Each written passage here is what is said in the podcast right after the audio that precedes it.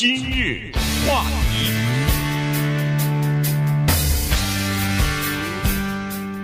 欢迎收听由中讯和高宁为您主持的今日话题。今天呢，我们把这个焦点啊转移到中亚哈，这个呃哈萨克斯坦呢最近发生了一些呃就是大规模的抗议示威啊，然后和呃政府的这个军警啊发生了冲突啊，造成了呃好几百人的受伤啊，然后呃双方都有人死亡，所以这个事呢呃在现在闹的是越来越大哈，而且呃似乎呃当然现在呃军警呢是呃政府呢是出面就是比如说清场。啊，呃，进行宵禁啊，然后呃，采取了一些措施来进行镇压，把这个这示威的群众呢，等于是都给驱散了。但是这个事情啊，本身。对国际的影响还是比较大的，尤其是在这个哈萨克斯坦这个地方呢，它又是一个生产石油的国家，算是呃在世界上呃石油储量是最大的这么一个国家哈，所以它的这个紧张局势呢，对整个国际的呃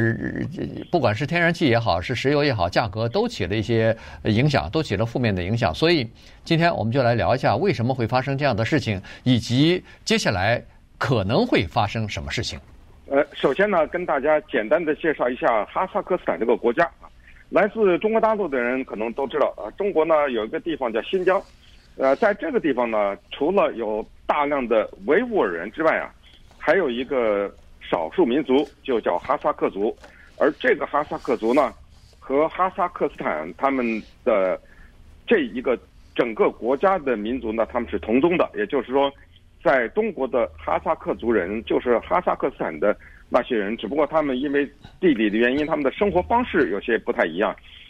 基本上，中国的哈萨克族呢是比较游牧的啊，而在哈萨克斯坦呢，他们很多的哈萨克人都已经进入到城市化的生活了。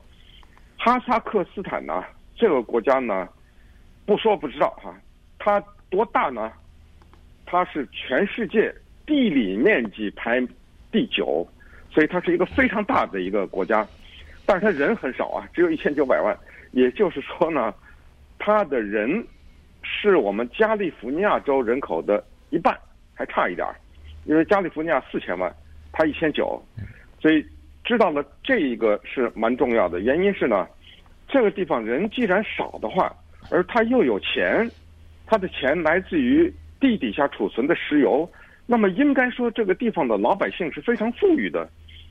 实际上呢，也确实是因为靠着石油呢，的确给这个国家带来很多的财富，但是也一样啊，随着石油呢，就带来了贪腐，所以这个国家的情况叫做两个，一个叫做国富民穷，它有一百多万人啊是生活在贫困下，非常穷的人，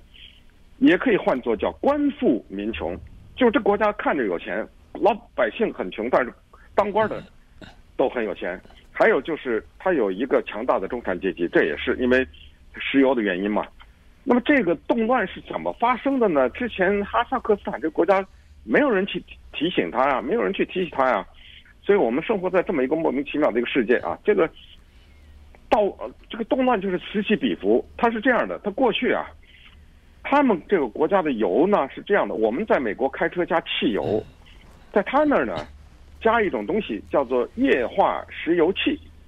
这什么东西大家可能不知道，但我一说你就知道了。Butane 这什么？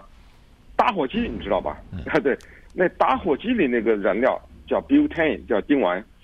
然后还有就是我们有时候烧烤啊什么时候用的那个叫 Propane，这个叫丙烷。他那儿呢，在很多油非常充足的地区啊。这些穷人开车，他用的是这个，他用的不是汽油，他用的是打火机的那个气儿，而这个东西呢，非常的便宜。哈萨克斯坦的货币的名字叫坚戈，就是坚定的坚，刀戈相见的那个戈啊，兵戈相见的那个戈，它这个货币叫这个玩意儿，加一升这个打火机的气啊，是六十坚戈，是大概是这个样子。可是你要加一升汽油的话，就是我们美国那个汽油的话，是一百八，实际上是三倍。所以在哈萨克斯坦呢，就管这种液化石油气叫做穷人的燃料，百分之九十的人，很多的穷人啊，都是用这种燃料。那么在二零一五年的时候呢，因为这种燃料不知道是什么一种情况哈，它出现一些缺失，就市场这个供应有点问题，所以政府啊，在二零一五年的时候就做了一个决定，说我们到二零二二年的时候呢，就把这个价钱的上限啊给打开。所谓上限就是过去说这个玩意儿啊，就是六十一升，不能不许给我加，这是国策。但是呢，我给你几年的时间，到二零二二年的时候呢，我们就放开了这个上限。所以进入到二零二二年一月二号的时候，政府以为刚一放开了以后呢，因为大量的竞争啊什么，会有这样的叫做液化石油气进来，老百姓可能会得到更多的、更充足的燃料。没想到，呃，常常会我们用这个词叫“没想到”，呃，常常是一个无能的政府，就常常会说他没想到，就是这个六十间隔一升的这个液化石油气，唰的一下变成了一百二。我们在美国每一个开车的人想一想，如果你加油的时候，你的汽油是每加仑，我们用一个中间数三块钱的来说的话，在一天以后它变成六块钱。你告诉我，你的薪水没涨，你告诉我你会不会造反呢？哎，这个就是哎，这个就是整个的哈萨克斯坦的背景，就是由一个东西叫做液化石油气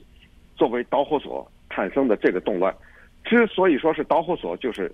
老百姓还有别的问题被憋着呢，你给他一个这个机会，他就发泄了。对，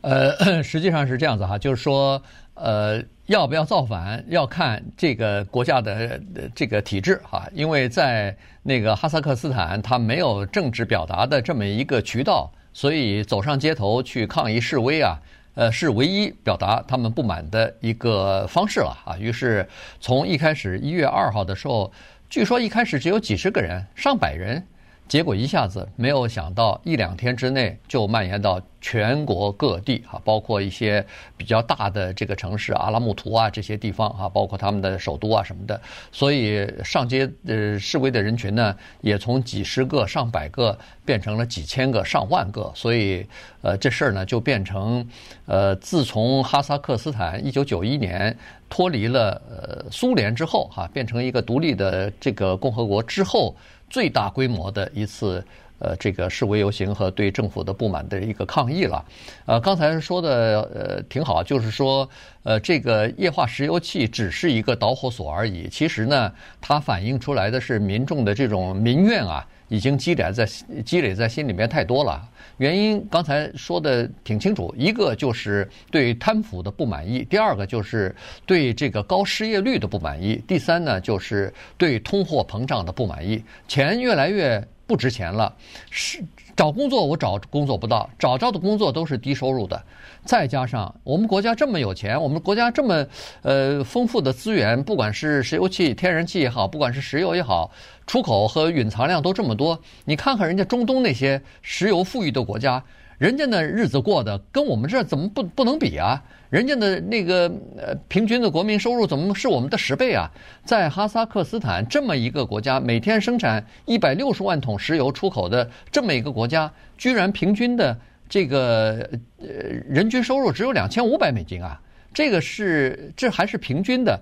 有好多人还生活在这个贫困线以下呢。所以老百姓不干了哈，所以老百姓呢就利用这个机会呢，开始就上街游行啊，开始就示威啊，呃，冲到阿拉木图的什么市长办公室啊、总统的官邸啊，放火啊之类的东西，然后就呃这个比较大面积的这个冲突呢就开始了。那现在为什么会镇压下来呢？现在是这样子，俄罗斯的伞兵部队已经派到了。阿拉木图已经派到了这个哈萨克斯坦了，呃，是因为现在阿哈萨克斯坦的这个总统，他感觉到自己可能有点呃压不住了啊，于是呢，他就呃要求这个一个组织叫做集体安全条约组织，这个集体安全条约组织呢是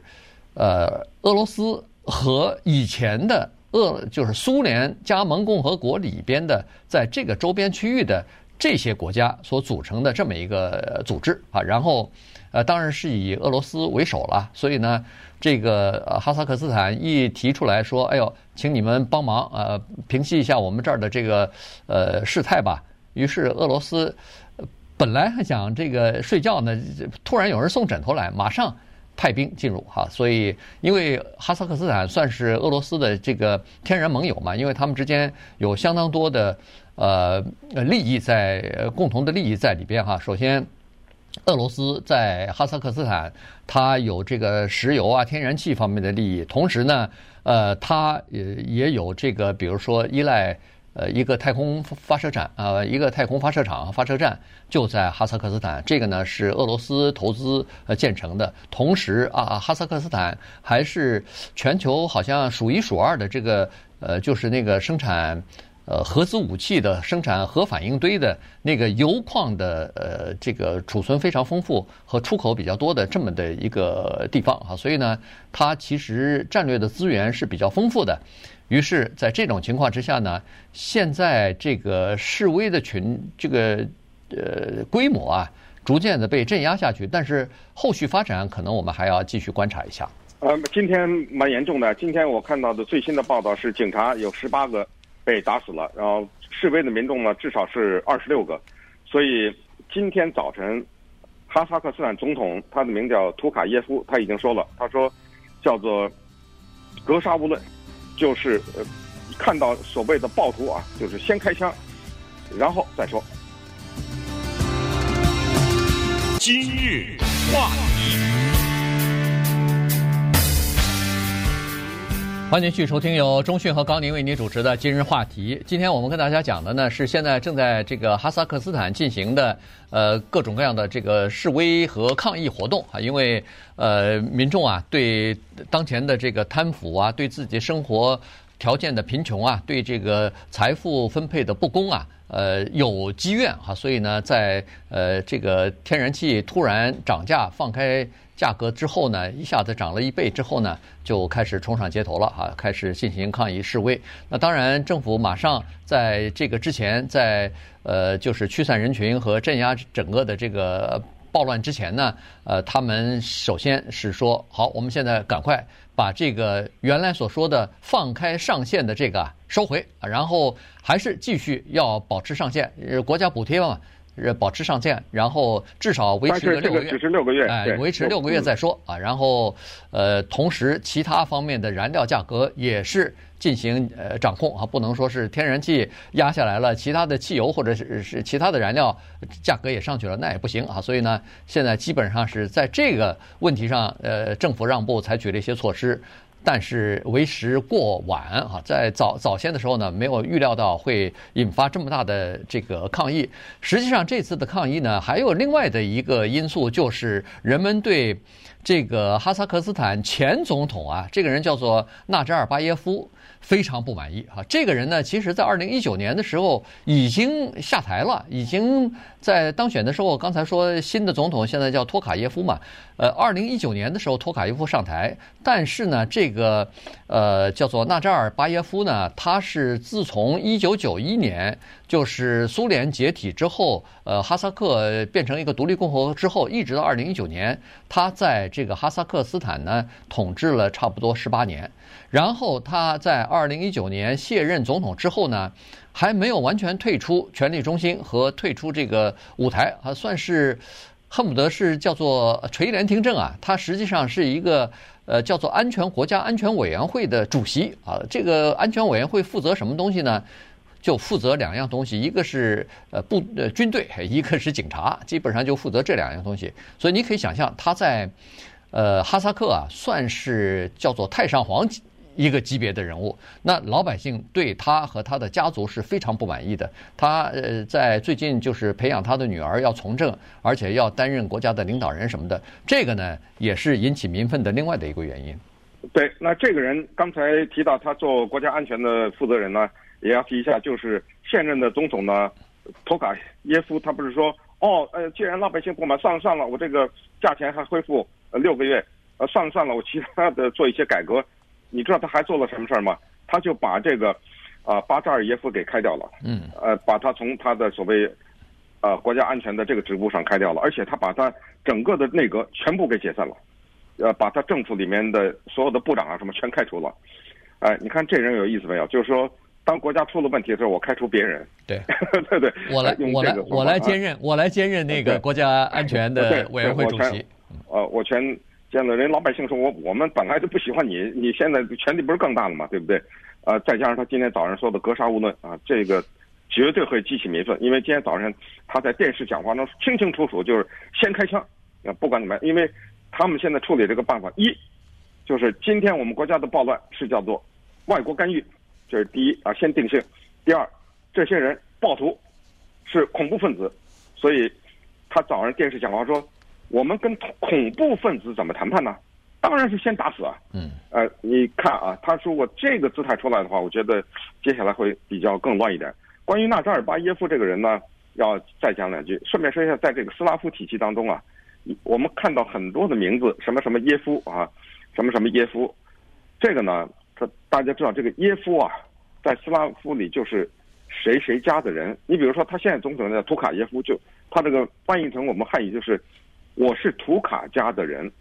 你比如说，现在这个前总统他叫纳扎尔巴耶夫，就是我是纳扎尔巴家的人啊。这个耶夫就是谁谁谁的家族，这是这个意思。所以呃，你以后会看到很多这种啊耶夫耶夫的，他实际上他是有意思的。而这个纳扎尔巴耶夫啊，他在这个国家是什么地位呢？告诉你，到处是他的雕像，你就可以想象了。嗯啊，他是什么地位？高高的大的台子上，他在那站着或者坐着，这样的雕像。当然，有一些人现在要把他的雕像推倒，但是你想到，就这个国家能够到处竖他的雕像，这说明什么问题？然后刚才说垂帘听政，就是他跟普京一样，他根本不可能下去的。呃，就你别看他到二零一九年好像下去，就是换一换，对不对？对。呃，普京不是也做两天总理嘛，对不对？啊、呃，他还是在那儿，而且他拿的是军权，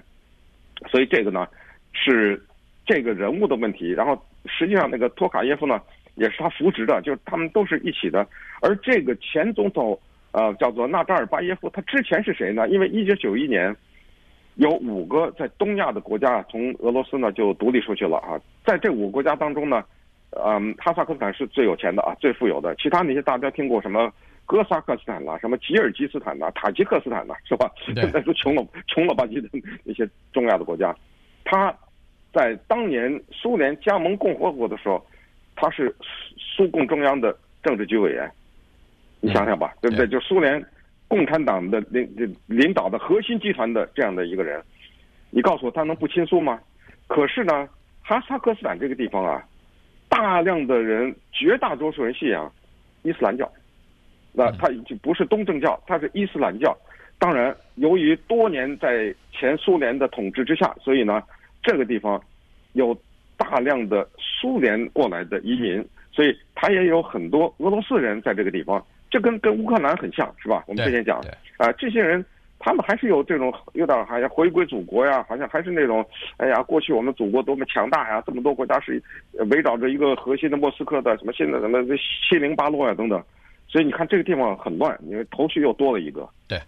呃，在哈萨克斯坦呢，大概有百分之二十人口的百分之二十呢是俄罗斯人，就是俄罗斯民、嗯、俄罗斯民族的人，呃，这个就等于是。那他们认为俄罗斯就是他们的祖国了，那肯肯是这么认为的。我只不过是在哈萨，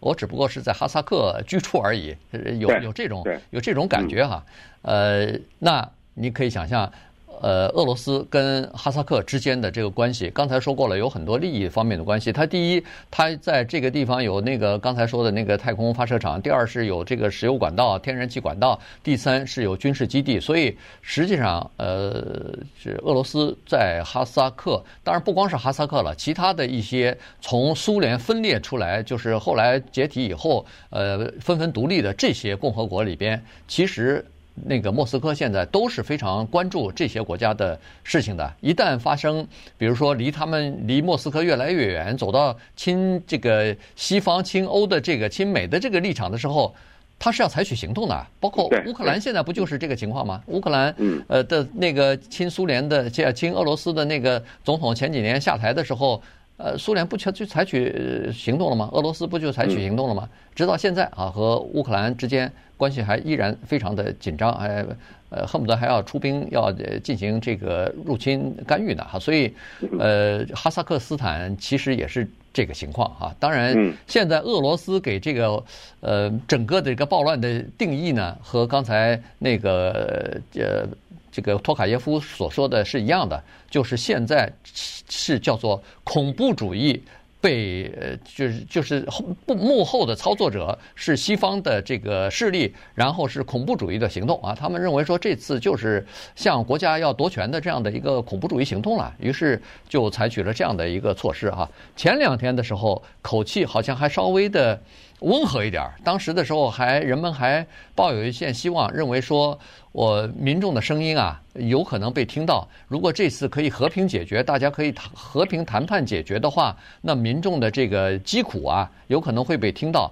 只要这个抗议和示威的群众不要过了底线，不要呃激怒了这个当权者，那他们可能会。接受啊，可能会接受民众提出来的呃一些要求，比如说是要求改善生活呀，要求提高这个收入啊等等，要求进行呃政府之间的整肃贪腐啊等等。但没有想到，现在这个情况杀气腾腾的，看上去呢，恐怕很难再和平的解决了。嗯，没错。呃，刚才我还少说了一句，就是这个纳巴尔扎耶夫啊，他在这个国家除了到处他是雕像以外，这个国家他还做过九一年做过一次迁都呢。呃，他把首都迁到另外一个城市，而且把那个城市改成他自己的名字，所以这个国家的首都是他的名字。嗯，这罕见呢，就这个人还活着呢，你知道吗？到一个活的人到处是他的雕像，当然他八十多岁了啊，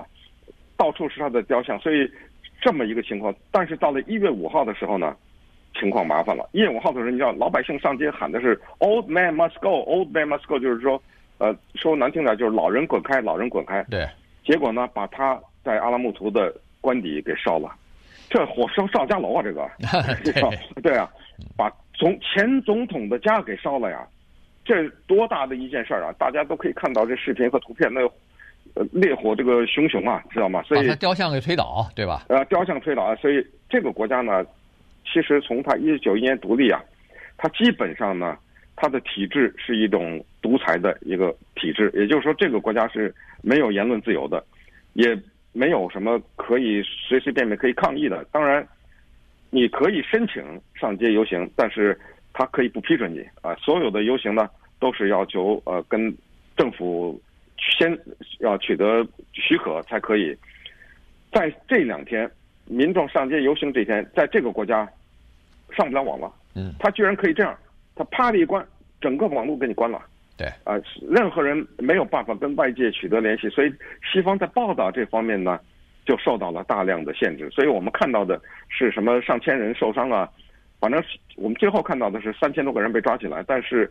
所有的这些死亡啊、受伤啊数字，可能实际的都要高出很多来。对，它不光是国际网络给封闭了，全部关闭。他连手机服务都全部停止了，呃，不让你呃不让你相互之间的联系了哈，所以呢，呃，你可以想象出来，这个国家对整个的呃这种控制是多么的严格，他随时都可以把这个东西给你切断啊，给你关闭掉。所以刚才说那个呃，尽管有很多西方的记者也在那个哈萨克，但是他们有。很多资料是传不出来的，所以还要等到那个呃这两个服务都恢复了以后，才可以逐渐的了解事情的真相吧。但是这个关闭手机呢，实际上也是对民生产生了很大的影响，因为在这个哈萨克斯坦呢，实际上也是有很多的支付啊。呃，有很多的什么这个卡那个卡的，呃，什么家里边的煤气卡什么的，它都是在手机上支付的，呃，所以呢，手机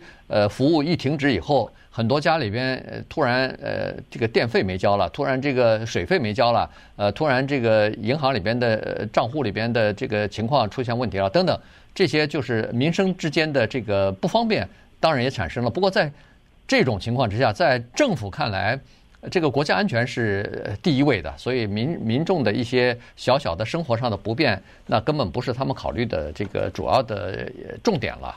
呃，除了这个之外呢，实际上现在哈，那个我看美国的国务院也开始发言了，说，呃，这个呃，哈萨克指责西方，指责美国在从中介入，呃，这个干预他们的、干涉他们的内政等等。呃，这个呢，美国说非常荒唐啊，而且这种讲话也是极端不负责任的。但是美国是呃照例还是还是有两个呼吁哈，一个就是呼吁政府呢要呃这个保持谨慎啊，保持理性。第二呢，就是他们坚决呃就是表示说支持民众呢。他们的声音可以自由的表达，他们们的意愿啊可以自由表达啊，所以呢，